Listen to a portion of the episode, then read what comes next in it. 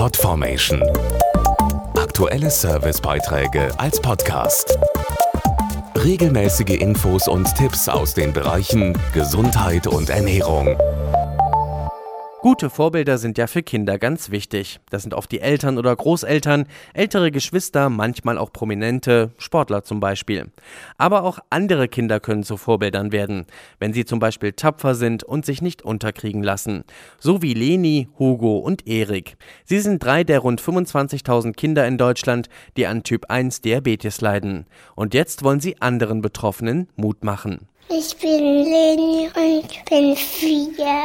Die kleine Leni ist ständig in Bewegung. Sie fährt Fahrrad, springt Trampolin und geht gern schwimmen. Alles kein Problem. Und das, obwohl Leni Diabetes hat. Dazu ihre Mutter Simone. Für sie ist es total normal. Sie weiß, dass sie Insulin braucht, damit es ihr gut geht. Also wenn sie essen möchte, sagt sie Bescheid. Sie weiß, dass sie Fingerpeaks machen muss, um essen zu können. Sie ist sehr mutig und ihr geht's sehr gut. Mut beweist auch der neunjährige Hugo, der sogar zweiter Landesmeister im Geräteturnen ist und sich ebenfalls nicht unterkriegen lässt. Man kann ja trotzdem richtig weiterleben, man kann ja weiter alles machen. Nur, dass man nicht einfach zwischendurch Süßes essen kann.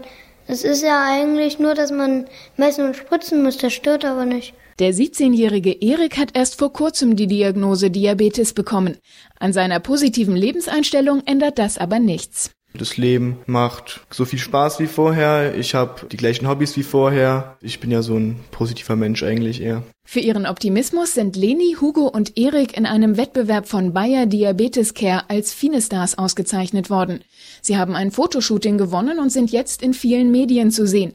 Als Vorbilder machen sie anderen betroffenen Kindern Mut. Ich glaube, dass es ziemlich wichtig ist, einfach positiv zu denken und immer nach vorne zu schauen, sich nicht unterkriegen lassen. Sowas ist wichtig, finde ich podformation.de Aktuelle Servicebeiträge als Podcast.